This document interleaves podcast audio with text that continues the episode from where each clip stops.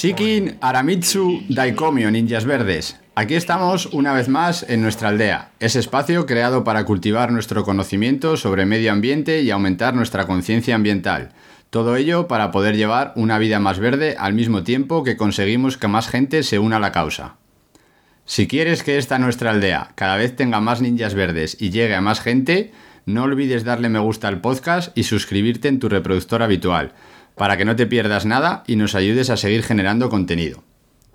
Y en nuestro objetivo de convertir simples ciudadanos en ninjas verdes, esta vez vamos a hablar sobre avistamiento de fauna.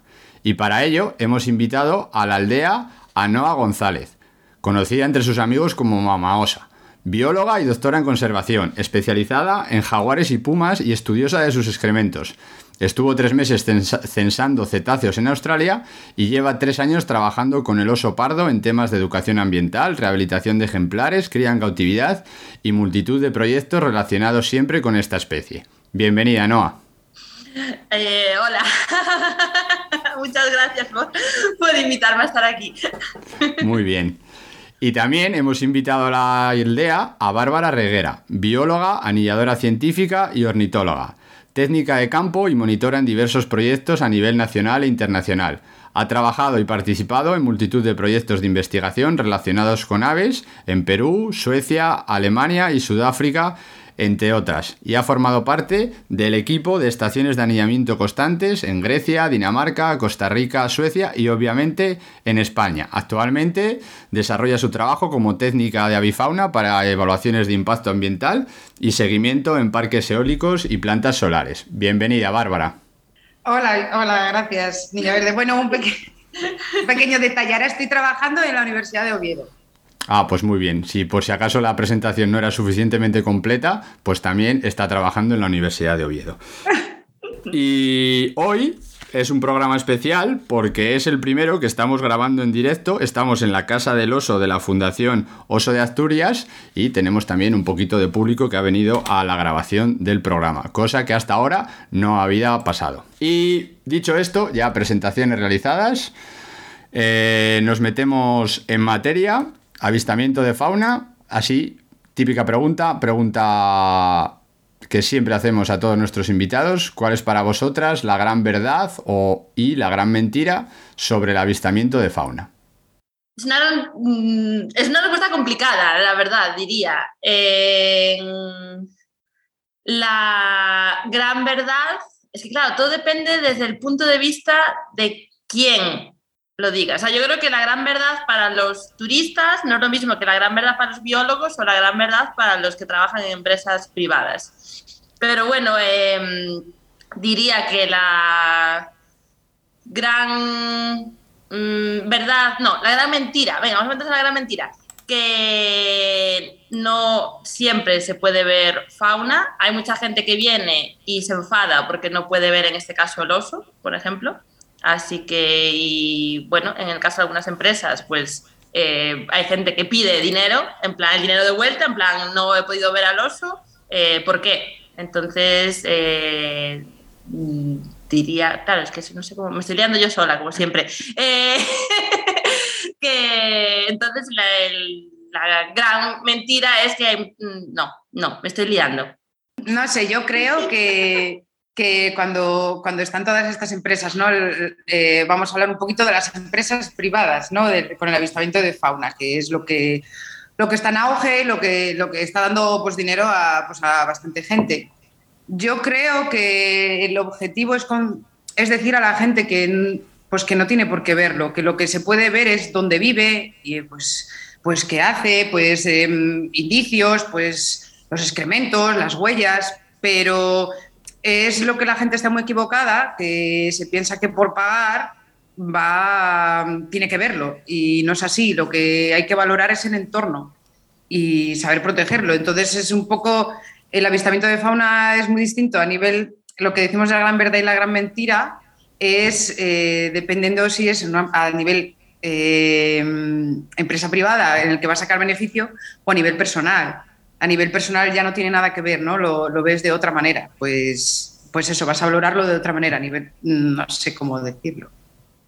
Vale, yo creo que ha quedado, ha quedado bastante claro. ¿No? ¿Quieres, ¿Quieres completar tu respuesta anterior? No se me ha ocurrido nada. ¿Puedo tener todo el programa para ver si se me ocurre alguna cosa y meterlo sí, en medio? Sí, claro, claro. Y si no te hacemos, hacemos dos o tres programas más solo contigo, no hay ningún problema. Tú ya me escuchaste más veces y sabes que yo me disperso mucho. Vale, perfecto, sin problema. Vale. Eh, continuamos. ¿Qué entendemos por avistamiento de fauna? Para que los ninjas empiecen ya a centrar un poquito la temática y sepan a qué nos estamos refiriendo. Bueno, pues yo lo entiendo, si, si lo ves pues a nivel, pues bueno, entre amigos, pues eh, que te pues vas un día, puedes ir al campo, puedes ir al parque de la ciudad y bueno, pues, eh, pues observar. Más que nada es fijarse, fijarse, que yo creo que es algo que no hace nadie. O bueno, que hace muy poca gente, que cuando vas al campo y dices, pues mira, eh, fíjate en ese árbol, pues es un árbol sin más, pero si te fijas un poquito más, tiene más vida, qué especie es y por qué está ahí y, y, dónde vive, pues a lo mejor depende si necesita agua, no necesita agua, qué tipo de suelo es. Entonces yo creo que lo que más enriquece a todo esto es el conocer el, pues todo lo que hay detrás. Igual que si ves, eh, pues yo qué sé, un arbusto, ¿no? Sin más, ¿no? Y la gente dice, bueno, esto es matorral, ¿no? Que está tan mal visto pero si vas un poquito más detrás tiene mucha historia y, qué es lo que, no sé, lo que conlleva detrás. Yo creo que hay que valorar el avistamiento de fauna todo lo que hay detrás. No es solo por lo que estábamos diciendo, ¿no? Ver, ver un oso y ya está, y si no lo ves, pues no, pues ya está, no ha sido, no ha sido bueno el avistamiento. El avistamiento es todo.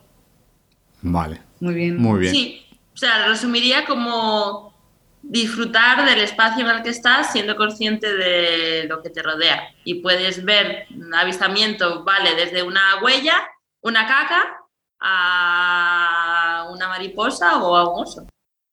Vale, vale. Esto, esto me ha gustado. Esto es muy ninja. O sea, que la gente los niños de la aldea que se queden con que el avistamiento de fauna es ver más allá de lo que es el ejemplar en sí y ver todo el ecosistema en el que vive ese, ese ejemplar, que aquí lo hemos centrado en fauna, pero también ahí se puede hacer avistamiento de flora. Eso ya lo Claro, dejaremos para claro. otro programa.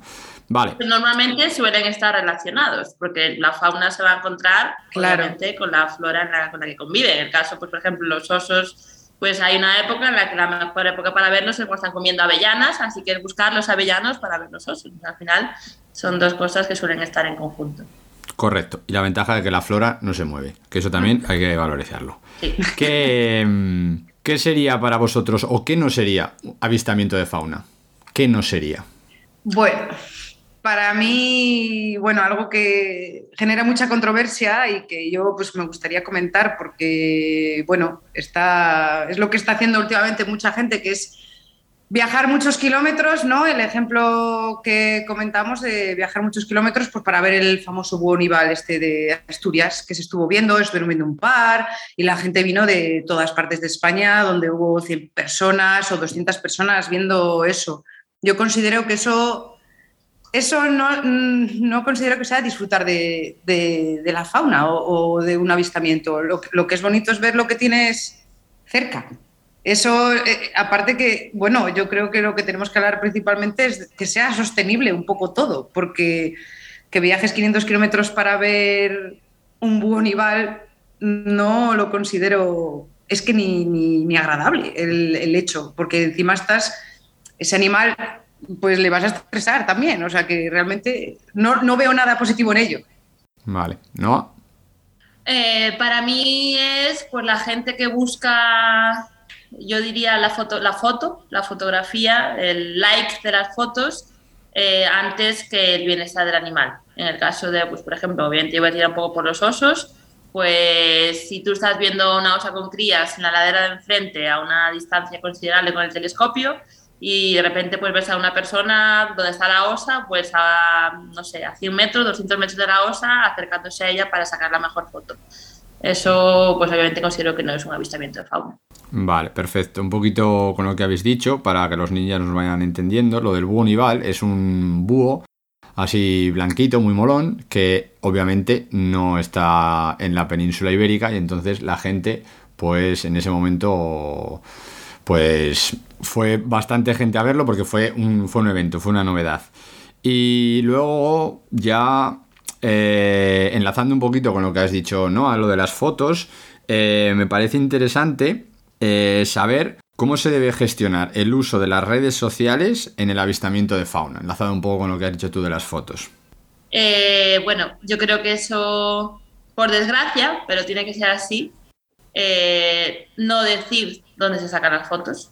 Mm, vivimos en la sociedad en la que vivimos y nunca sabes a quién puede llegar esa información. Eh, entonces, bueno, entre nosotros, pues sí creemos que todo el mundo va a respetar ese espacio, pero no tiene por qué ser así.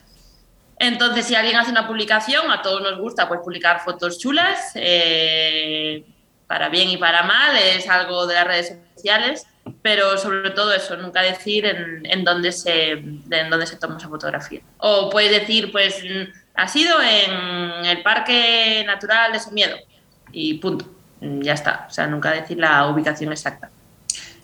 Claro, y más cuando hablamos de especies como el oso o el lobo, que generan, pues eso, hay mucha, hay, hay mucha negatividad también con estas especies y hay que respetarlas, más que por la fotografía, también por lo que las personas quieran hacer. Pero bueno, no sé, yo quiero dar un ejemplo de, de algo también muy negativo. Yo me enfoco en las aves porque es mi mayor experiencia y es una vez en, en Galicia, en, en, el Parque Nacional de las Islas Atlánticas, en, en las ONS. Eh, bueno, eh, llevamos un programa de voluntariado con mi grupo de anillamiento y, bueno, anillamos una especie, pues un poco como el bonival. Fue una especie que vienen a veces, eh, se pierden, bueno, se, se, paran en un barco que cruza el Atlántico y aparece, pues apareció un virio girrojo, se llama. Es una especie norteamericana y la cosa es que, bueno, cayó en las redes. Estábamos realizando anillamiento científico y cayó en las redes. Entonces, pues bueno, le anillamos y bueno, fue pues sorprendente para todos, ¿no? Hay que mantener primero la calma, pues mira, el anillamiento científico tiene sus bases, vamos a anillarle porque, bueno, a lo mejor no tiene sentido, pero sí porque ya ha caído, ya le has molestado. Pues al día siguiente nos apareció gente donde teníamos las redes que está prohibido, porque no se puede salir uno de la senda, para hacer una foto. Entonces, es un poco, claro, se enteraron por las redes sociales, lo que hay que hacer es respetarlo. O sea, bueno, tú quieres ir a verlo, bueno, pero tú vete por la senda y no, no, no molestes, porque al final lo que estás haciendo es que esas, ya bastante tiene el pájaro que no está en su sitio para que se molesten y se generan muchas presiones. En, mucho tipo de faunas, sobre todo en las faunas, pues eso, los osos, los, las aves, pues a lo mejor insectos pequeñitos no, da igual que digas dónde están porque no va a molestar mucho, pero no van a ir, pero bueno.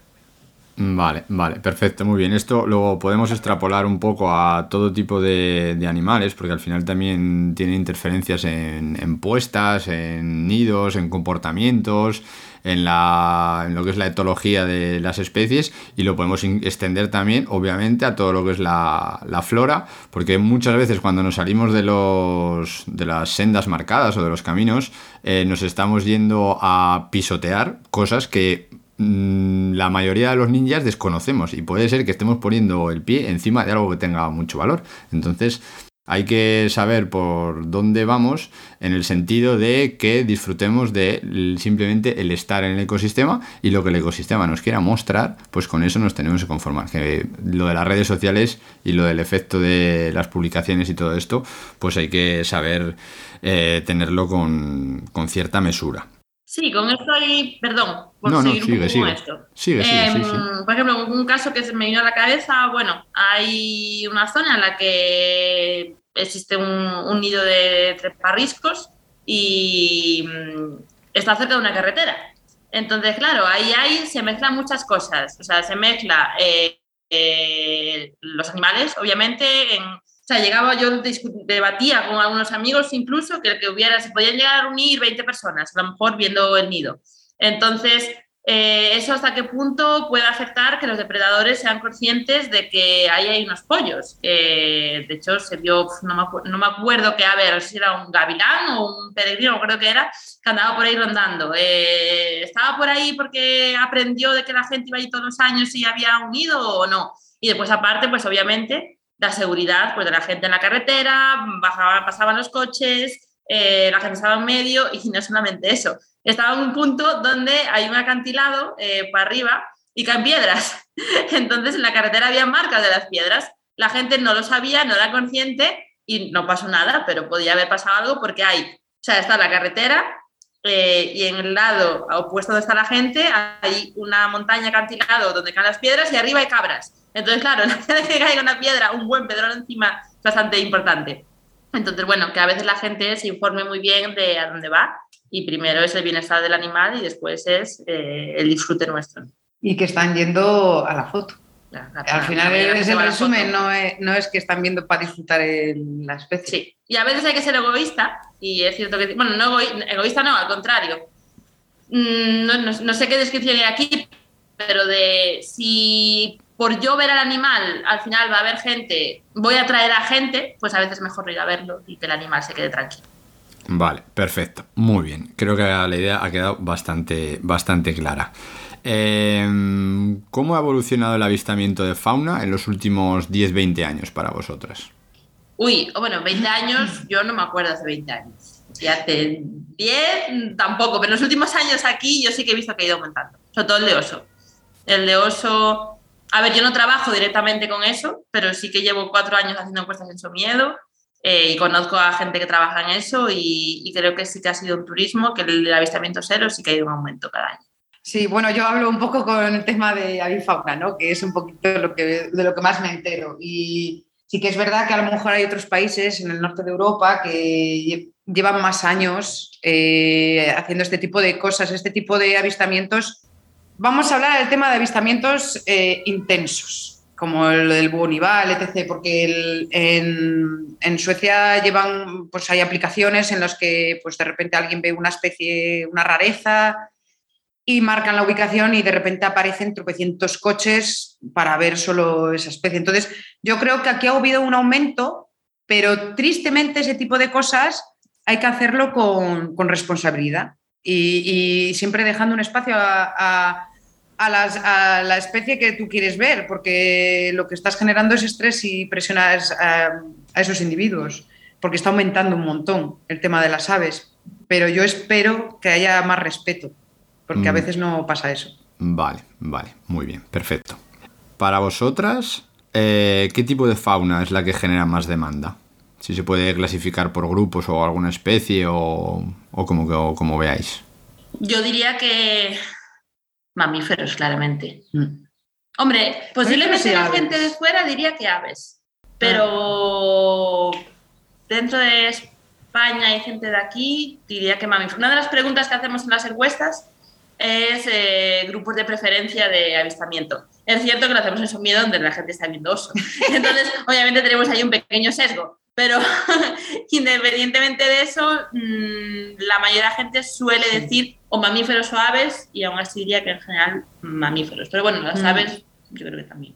Sí, si nos centramos un poquito así más en la cordillera cantábrica, ¿no? pues sí que podemos hablar un poco más de pues, mamíferos grandes, ¿no? Vamos a hablar de los osos y los lobos, que bueno, ahora es una pena lo de la Sierra de la Culebra, pero bueno, era, el, lobo era puntero y sí que estaba dando dinero a empresas y a la gente que vivía en el entorno y bueno, había un efecto positivo también en, lo que significa el lobo, ¿no? Que es tan negativo en otros sitios.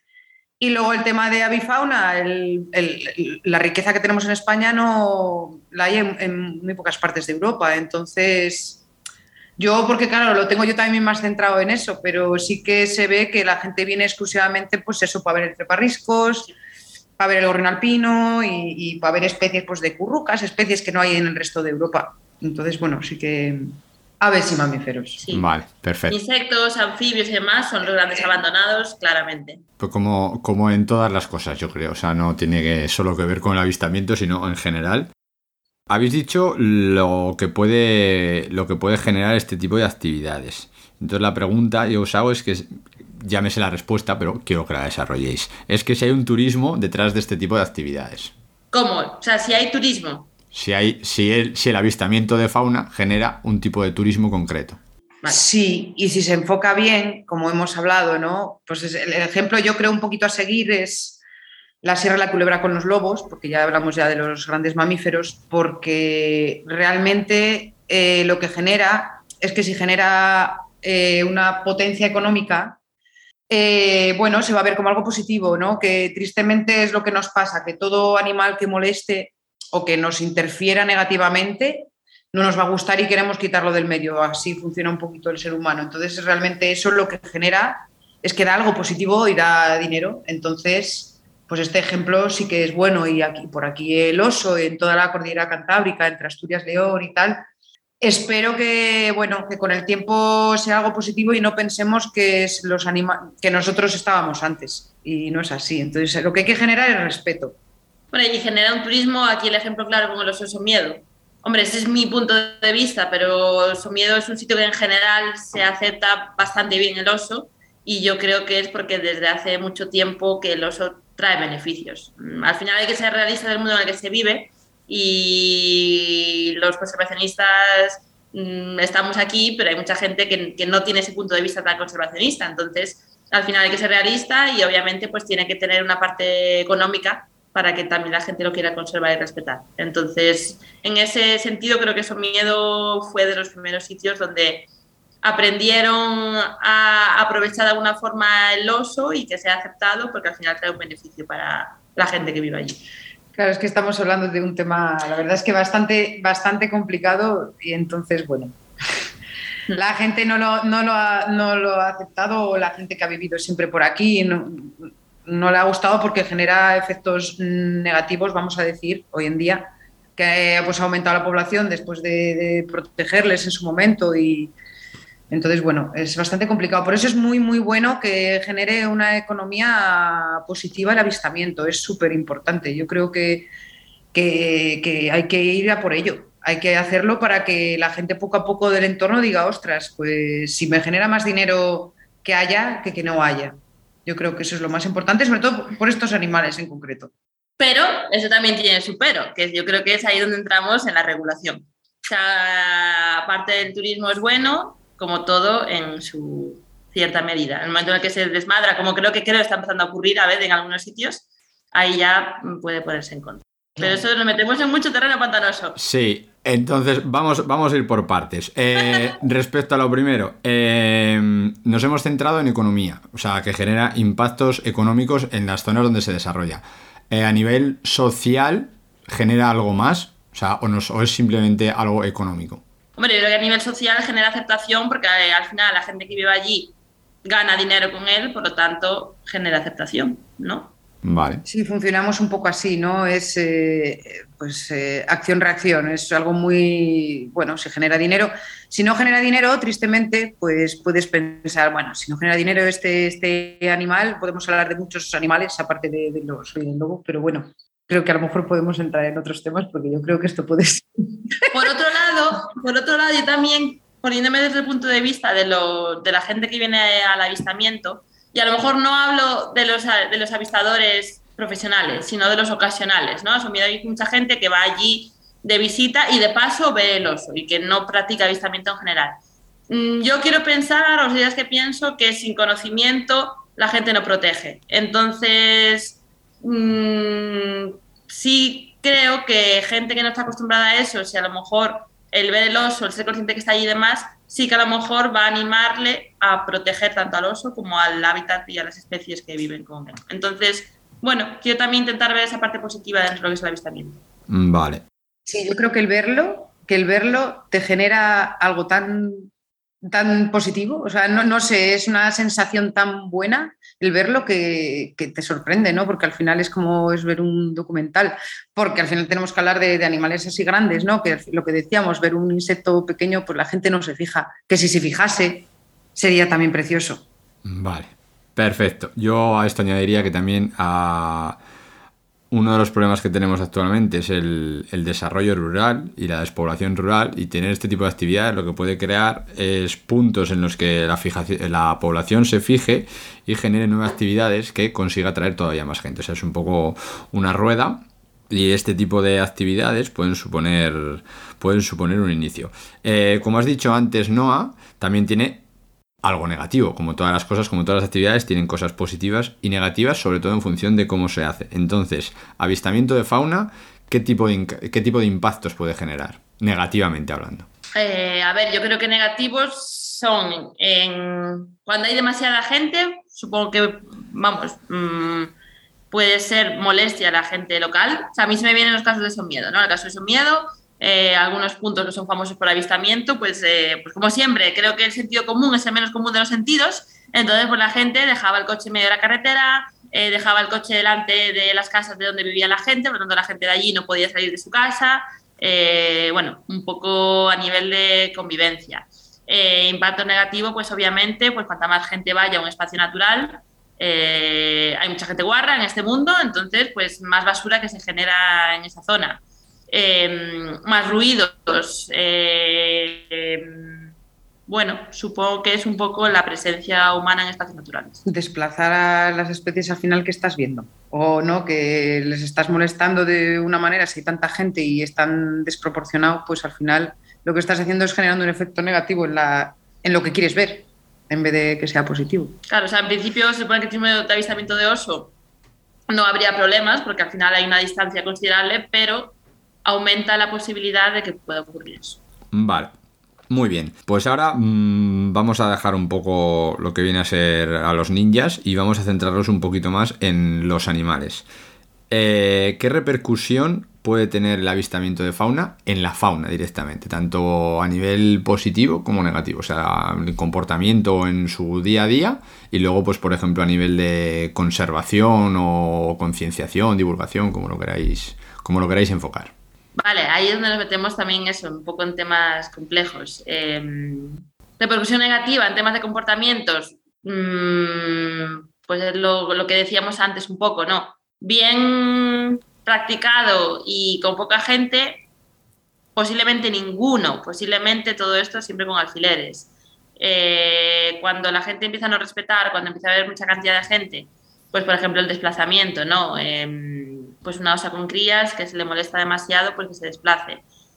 También creo que hay veces que los animales se acostumbran. O sea, yo creo que cuando se está viendo un oso, lo sabe perfectamente que allí está la gente. Eh, tiene su distancia de seguridad y ya está, pero obviamente, en el caso que decíamos antes, ¿no? De que un fotógrafo, por ejemplo, y quiere sacar la foto para redes sociales o lo que sea y se acerca eh, demasiado a una osa con crías, pues a lo mejor puede desplazar a esa osa con crías, puede desplazarla, esa osa con crías puede entrar en un terreno más peligroso, puede encontrarse con un macho, eh, pueden ocurrir mmm, esas cosas. Entonces, bueno, eso sería un poco el caso ne negativo. El caso positivo, pues también un poco lo que comentábamos. Yo creo que ahí estaría la educación, la divulgación y el que, la gente sepa que hay osos, sepa, los vea, tenga ese sentimiento de emoción de verlos y demás, pues le, les motive y les anime a, a, pues a saber más y a, y a, conservarlos. Claro, yo un ejemplo que puedo dar a, nivel personal es el anillamiento científico, ¿no?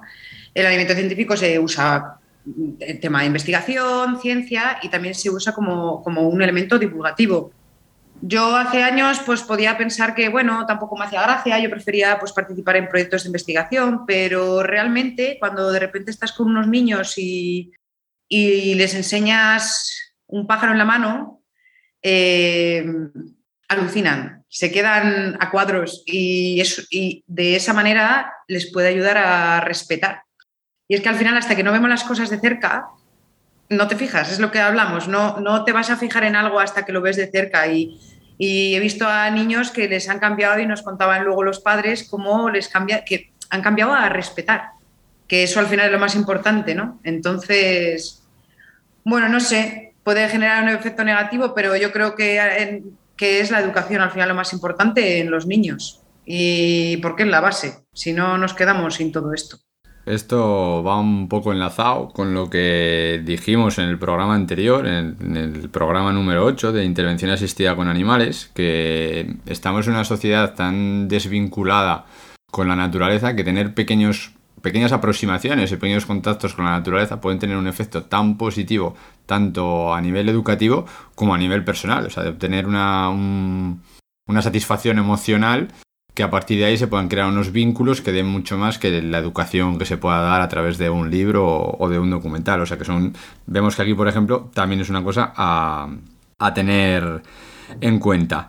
Eh, Ahora enfocándolo un poquito más entre las dos vertientes que podríamos clasificar lo del avistamiento de fauna, que puede ser cuando uno va a, hacer avistamiento de fauna por sí solo, o sea, como puede salir un ninja cualquiera con sus prismáticos, o si ya vas con un guía, ya sea en una excursión o simplemente con un guía que te acompañe, ¿qué, ya no voy a decir ventajas porque cada una no, no, considero que tengan ventajas, pero ¿qué diferencias hay entre ir solo o ir con guía? ¿O qué te puede aportar un tipo de avistamiento y el otro?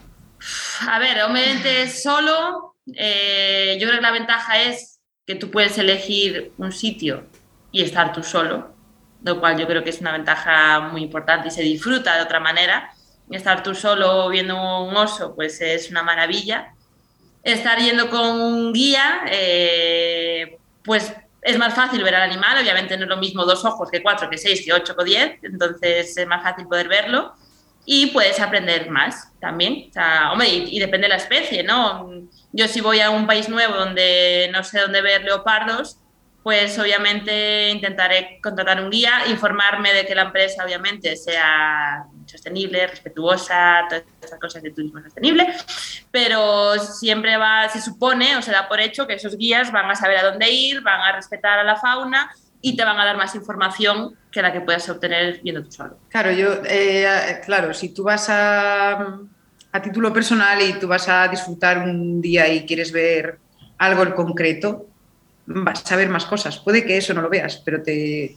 Bueno, las dos cosas tienen su efecto positivo y negativo, no sé. Eh, no sé, a mí me gusta más verlo por mi cuenta, pero claro, tampoco, voy, tampoco he ido a ver Leopardo de las Nieves, porque claro, Leopardo de las Nieves es totalmente imposible, me puedo pasar dos meses y no puedo. Pero yo a lo que voy es que que yendo tú solo y mirando las cosas, o bueno, yendo con un amigo, ¿no? O con unos amigos y, yendo con una guía de campo, o viendo, al final lo que hay que poner en valor es ver todo, no ver solo un individuo en concreto, una especie en concreto. Hay que ver todo y, y esa especie, ¿por qué está ahí?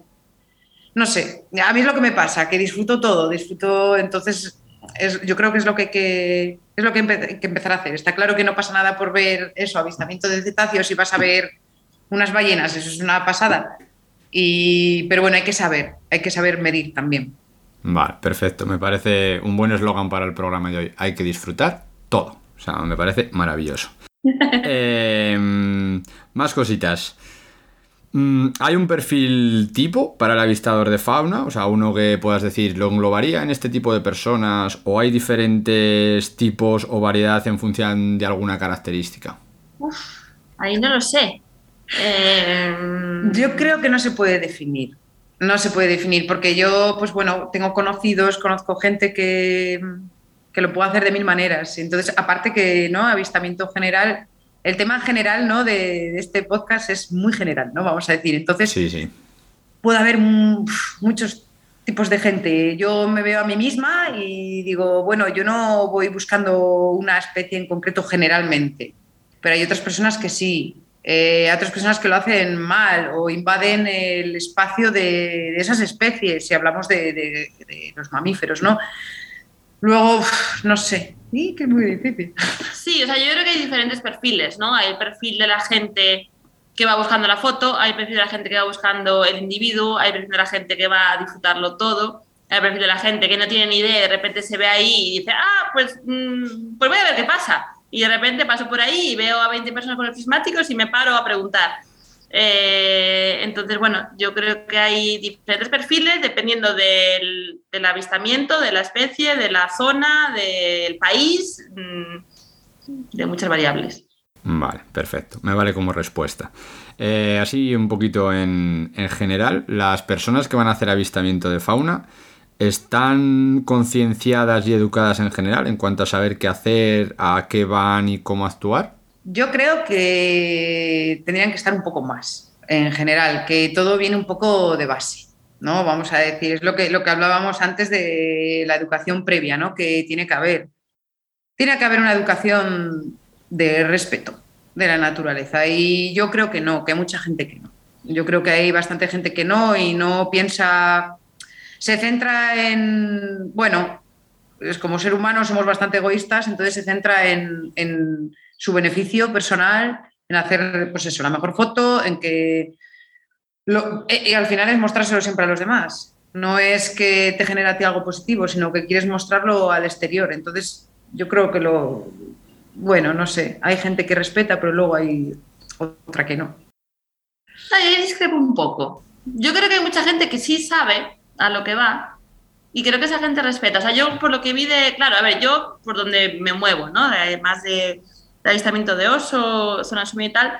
O sea, yo creo que hay mucha gente que sí que sabe y que respeta, pero es que obviamente va a haber un porcentaje que no, y es al final como que rompe el resto.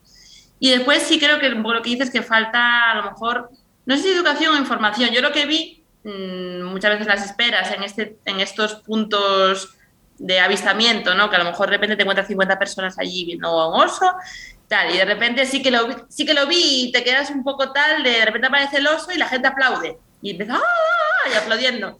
Y estuvo, ay, madre de Dios. Entonces, claro, o sea, yo al principio digo, pero esta gente qué es. Y después, cuando lo observas y tienes que observar a los animales, tienes que observar a la gente. Y cuando observas a la gente, te das cuenta que es gente, pues lo que digo un poco, esos son observadores ocasionales que están ahí porque les coincidió y en verdad le sale del alma, o sea, es que le sale totalmente del alma decir eso y no lo hace por mal y, no son conscientes de que obviamente no hay que gritar cuando aparece el oso, pero se están, bueno, de hecho, o sea, yo a mi madre la quiero con mi vida, pero la primera vez que vio un oso hizo eso, y yo, mamá, por favor, o sea, no, o sea, es tú la que lo hace, y dice, ¡Ah! es que estoy muy emocionada, entonces, claro, es como, vale, a lo mejor hay que informar a la gente de que hay que emocionarse, pero en silencio, ¿no? Entonces, yo creo que no hay maldad en ese comportamiento, sino que falta esa parte de saber. Perfecto, perfecto. Esto, esto último me ha gustado. O sea, al final es un poco si falta tú, de conocimiento. ¿no? si tú vas, si tú vas a realizar avistamientos de fauna o te quieres iniciar en el mundillo,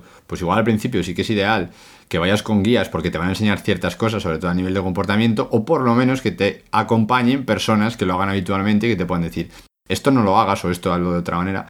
Porque muchas veces es desconocimiento, o sea, no es maldad en. O sea, ahí tu madre, obviamente, es muy ninja y se ha emocionado cuando vio un oso, igual que me emocioné yo y se emociona todo el mundo. Hay que emocionarse en silencio. Pues bueno, pues eso te lo dicen, te, te emocionas para adentro y no pasa nada. Vale. Eh, más cositas. Eh, seguimos con lo de los avistadores. Eh, el avistador tipo así, por decirlo otra vez, ya que sé que es mucho generalizar, pero el programa está quedando un poco así en general. ¿Es más local, nacional o internacional? ¿O en esto también ha habido evolución? ¿Habéis notado cambio?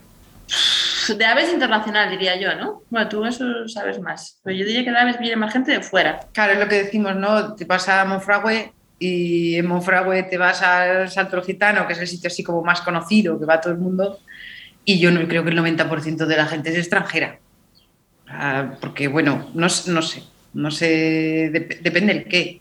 Por ejemplo, botánicos también, hablando de un poco de plantas, al final que son extranjeros, así en, gen en general, pero bueno, no sé, también hay, mu hay, mucho nacional también. Sí, o sea, en el oso yo diría que hay mucho nacional, la mayoría es nacional, eh, y algún franceses, hay muchos franceses, no sé, en esta zona por lo menos, no sé por qué.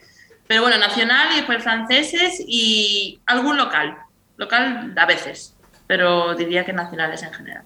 Vale, perfecto, muy bien. Ya que la ha mencionado Bárbara, así eh, en función, o sea, todo lo que hemos dicho hoy en el programa o lo que estamos diciendo en el programa podría ser extrapolable a la flora, o sea, cuando tú vas a hacer salidas para ver flora. Bueno, también hay, bueno, la verdad es que yo no, me imagino que haya también rutas guiadas. Lo que sí que hay son rutas interpretativas, ¿no? Que a veces te vas a alguna zona y tal y pone que es una ruta interpretativa de plantas.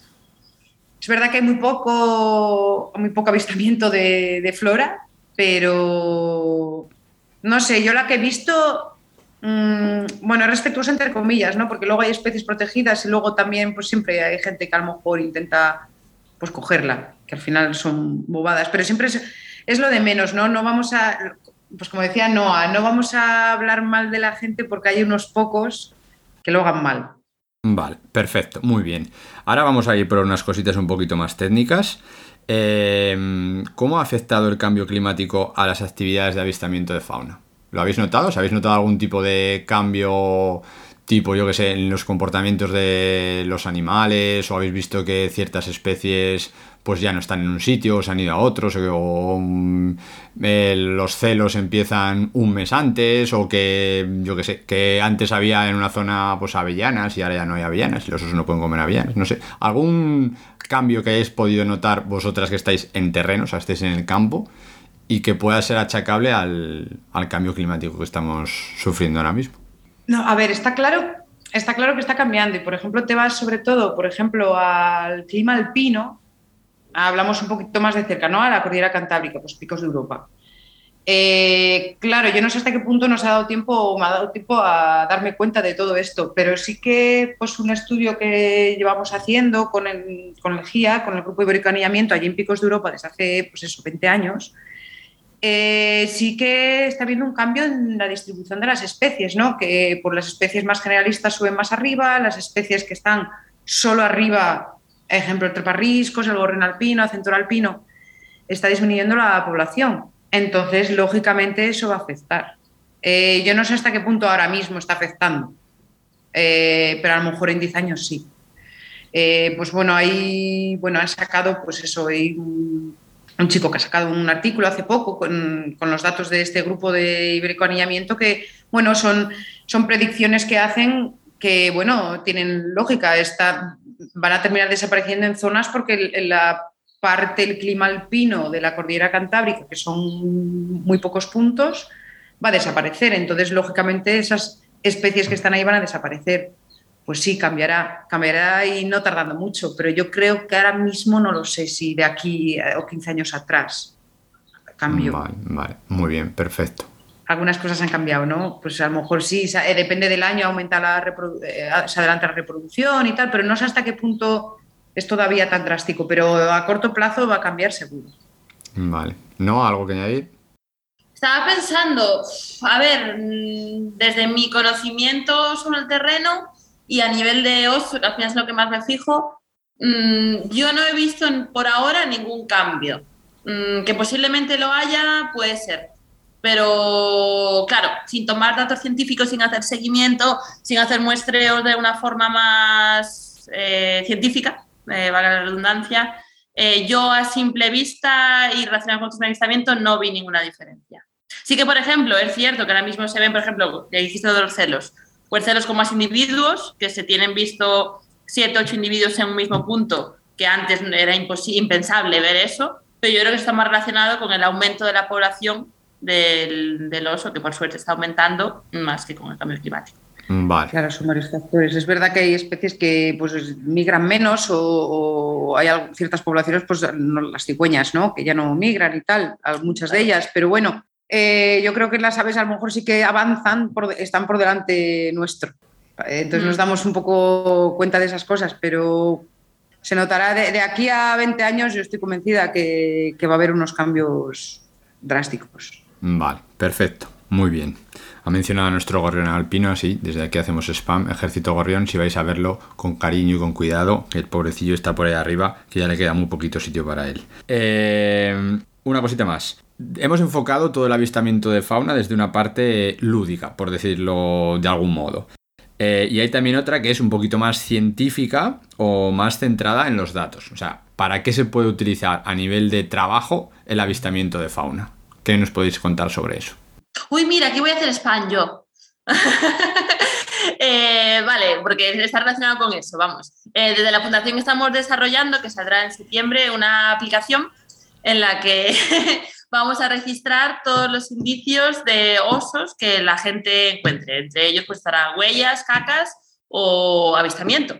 Entonces la idea es que nosotros tengamos esos datos eh, de avistamiento, pues para que sea más fácil hacer un seguimiento de la población de osos en la cordillera. Entonces, bueno, o sea, por un lado está obviamente el avistamiento que podemos hacer nosotros como dentro de nuestro trabajo como fundación de, saber cómo está la población, de, bueno, pues en esta zona hay X hembras, este año, pues las que nos permiten saber cuáles son un año tras otro, cuáles han criado, cuáles no, eh, ha perdido las crías, no y demás, por tanto es conocimiento de la población, pero obviamente eh, se pueden obtener muchos más datos con la ciencia ciudadana que está tan de moda actualmente. Entonces, pues la idea de la aplicación es eso, mediante ciencia ciudadana, que nos pasen a nosotros esos datos y nosotros, por, obviamente, validarlos, porque, bueno, por lo que decíamos, por falta de conocimiento, pues a lo mejor una persona ve una caca de zorro y dice que es de oso. Entonces nosotros, pues, nos mandarán la foto, deciremos sí o no, y, y podemos hacer un poco, pues, aumentar ese conocimiento de la población. Pues muy bien, pues cuando la tengáis lista nos lo hacéis llegar y saber que le daremos promoción porque la ciencia ciudadana es muy importante y poder hacer ciencia ciudadana con el oso pardo no se hace todos los días, así que yo invito a los ninjas a que si pueden que sean parte colaboradora de este proyecto. Bárbara, ¿algo que añadir sobre este tema? Bueno, respecto a la ciencia ciudadana o participación ciudadana, eh, pues que sí, que yo creo que hoy en día es la base para, controlar muchas cosas, por ejemplo, con especies exóticas, ¿no? Eh, si quiero hacer en alguna comunidad autónoma, que sobre todo está centrado en flora, que hay pues muchas especies exóticas, es una manera de controlar y de detectar cosas que si, que si no, no se podría, porque es una escala muy grande. Vale, vale. Perfecto, muy bien. Y en cuanto a tu trabajo de todos los días, ¿tú también utilizas el avistamiento de fauna? Sí, exactamente. Nos, bueno, estamos yendo a unas zonas de... Bueno, estoy centrada en un proyecto de investigación que bueno, se llama rewilding y bueno, es un poquito la regeneración, es, una teoría, ¿eh? está claro que es un proyecto a largo plazo y bueno, pues se van a sacar ciertos datos. Eh, nos estamos centrando en básicamente la cordillera cantábrica y estamos viendo cómo el abandono de las zonas rurales eh, lo que está causando es pues una regeneración, ¿no? De pues lo que hablábamos de matorral, pues a bosque, ¿no? Es una teoría, ¿no? Luego hay muchas más cosas que afectan, ¿no? Que si los incendios, que si el ganado, que dicen que hay abandono de ganado, pero entre comillas, porque a lo mejor hay más cantidad de ganado por eh, individuo, vamos a decir, por persona que, que antes, ¿no? Entonces, claro, sobre todo la zona de media montaña, la que a lo mejor ha sufrido una regeneración. Está muy interesante. Luego estamos centrados también en, en, aves y lo que estamos viendo básicamente es, eh, bueno, pues eh, malaria. Lo que se va a ver es el tema de la malaria, malaria aviar, o sea, muchas especies, hay muchas especies de malaria que no nos afectaban para nada y simplemente es ver por la población de, mm, de malaria, de especies de malaria que hay en, en individuos que viven en zonas regeneradas a especies de malaria que hay en zonas no regeneradas. Estos son todo teorías, ya sabemos que luego puede ser que no, que, no, que todo que da igual que esté en zona regenerada que no, pero bueno, eh, es muy interesante y, sí, al final son datos también eh, curiosos y, bueno, al final. Vale, muy bien. Estaremos también atentos a este proyecto, a ver si le podemos dar difusión o sale alguna cosa interesante. Vamos a ir ya recapitulando. Eh, poco a poco nos dirigimos hacia el final. Vamos a pasar a algo un poquito más distendido. Eh, ¿Alguna anécdota de avistamiento de fauna o alguna experiencia que recordéis gratamente o lo que queráis? Algo que tenga que ver con el avistamiento de fauna. Bueno, yo tengo una hace cuatro días, entonces la tengo que contar, que lo hablamos eh, antes y, bueno, a mí, para mí ha sido, yo creo que de momento, he estado viendo algunas osas, conocernos, pero realmente esto a mí me ha dado un subidón tremendo, que ha sido, pues bueno, vimos por la noche, eh, pues estábamos escuchando en un tronco hay otra persona que lleva un proyecto con murciélagos y fuimos a, le acompañamos, ¿no? Y bueno, también fue la leche, ver los murciélagos en la mano, pero, pero lo que fue la leche que estábamos escuchando así un ruido en un árbol y dijimos, ¿qué es eso? Y miramos y eran, pues bueno, ciervo volante, que bueno, quien no sepa, es increíble que lo busque en internet porque ese insecto es tremendamente increíble, está protegido, eh, hay una regresión de esta especie a nivel de Europa y bueno, eh, lo que es interesante es que se puede pasar años bajo tierra, como larva, y cuando llega en estado adulto, eh, se pasa solo un mes, un mes o un par de meses y luego muere. Entonces, a lo que se dedica es a buscar a otro macho para pelearse, para, para ganar a la hembra. Así simplemente. Entonces nos encontramos a los dos machos peleando y ganó uno, el otro se fue y fue a parearse con la hembra. Entonces, para mí eso fue Increíble. Yo hacía mucho que no, no, que me emocioné mucho y es que, es que es lo que hablamos, las pequeñas cosas al final son muy bonitas. Pues eso también es importante. Es importante que muchas veces nos ponemos a ver los documentales de la 2 y a ver ahí el Serengeti y estas cosas y no tenemos más que salir a nuestras terrazas o a nuestros campos y disfrutar con algo tan sencillo como un gorrión. Que aunque parezca que la gente el gorrión, gorrión, te puedes tirar una tarde entera viendo los gorriones y seguramente eh, a nivel emocional encuentres algún tipo de satisfacción y seguramente a nivel de naturaleza también aprendas muchas más cosas porque a base de gorriones verás todo lo que hay alrededor de ellos. Y del ciervo volante os dejaremos la descripción en las notas del programa porque no os penséis que es un ciervo con alas. Estamos hablando de un escarabajo, de un insecto chiquitillo. No voy a ser que haya algún niño que se esté imaginando ya algo por ahí que no tiene nada que ver con la ciencia y con la realidad. ¿No? A tu experiencia. Eh, yo mucho más simple, ¿eh? no tuve suerte de ver eso. Eh, pero no sabría con cuál quedarme. O sea, me acuerdo desde cuando vi Gato Montés con crías, a cuando vi. No, no me quejo, pero bueno, voy más por lo típico, la verdad. Pero bueno, disfruto igual el Gato Montés con crías, a cuando vi el Treparriscos, obviamente. Cuando vi Oso o cuando vi una luciérnaga al lado de mi casa. Ah, y el año pasado tenía una pareja de capachuelos que estaban en el árbol de frente de mi casa y disfrutaba mucho cuando veía a los dos eh, ahí en el árbol. Entonces, bueno, es lo que decíamos, disfrutar al final cada uno, exactamente lo que tienes. Vale, perfecto. Con esto me queda, me parece un cierre de programa magnífico. Eh, vamos ya a la parte final. Así, eh, dos preguntitas para cerrar el programa, un poco que sea como resumen de todo lo que hemos estado hablando hoy. ¿Qué es lo que nunca haremos cuando vayamos a ver fauna? Molestar a la fauna. O sea, mm, creo que lo clave es respetar en dónde estamos y lo que hay alrededor y eso es lo primero. Después está nuestra satisfacción de lo que queramos ver, pero primero es que lo que está a nuestro alrededor sea respetado.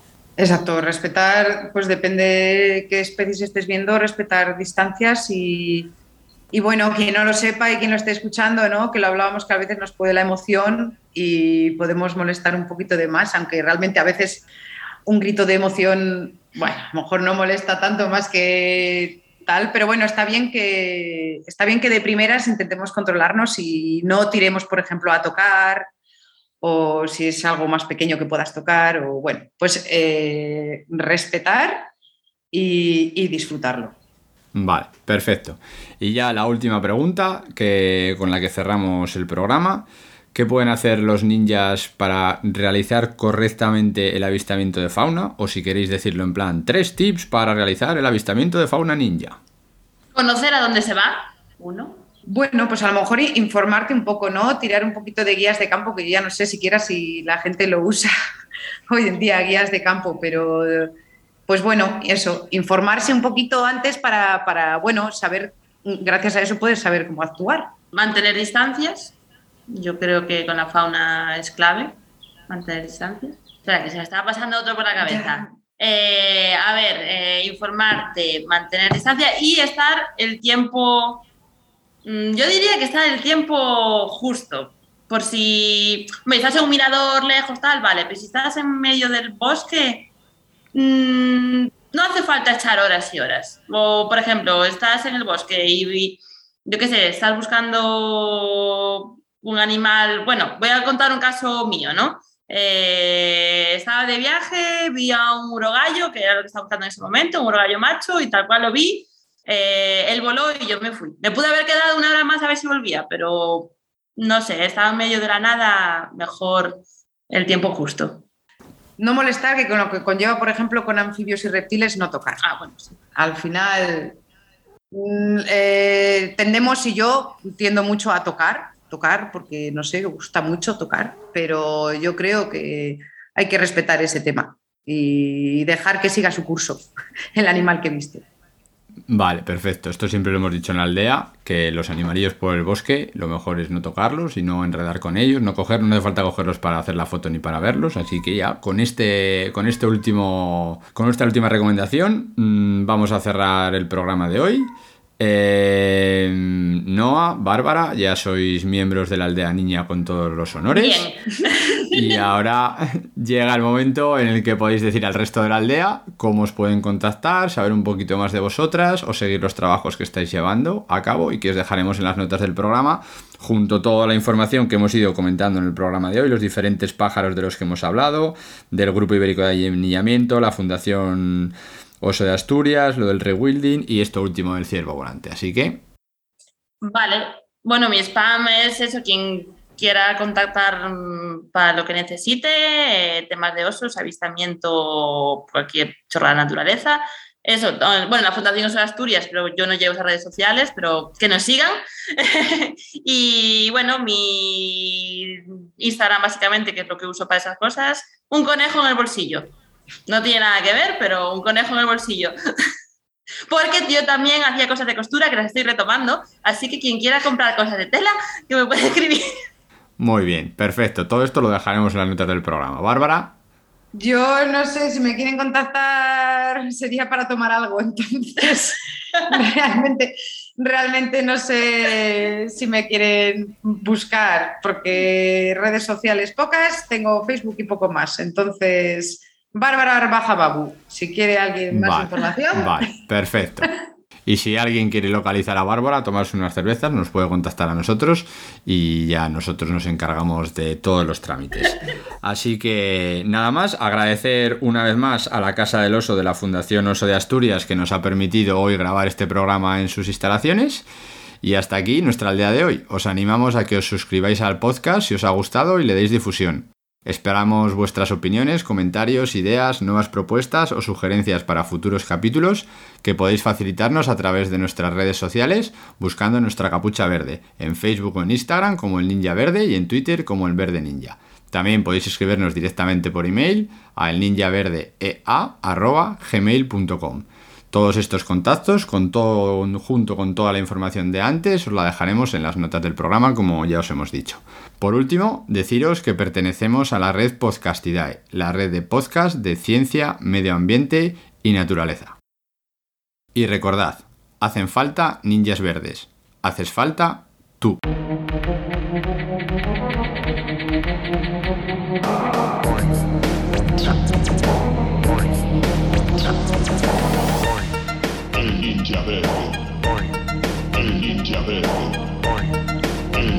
El ninja yo no perreo, yo gorrioneo, conocimiento y atracción. Eh, yo no perreo, yo gorrioneo, conocimiento y atracción. El ninja verde.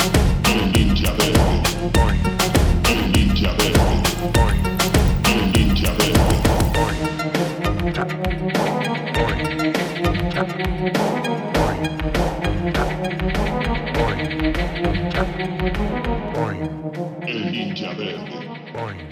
El ninja verde. El ninja verde. El ninja verde.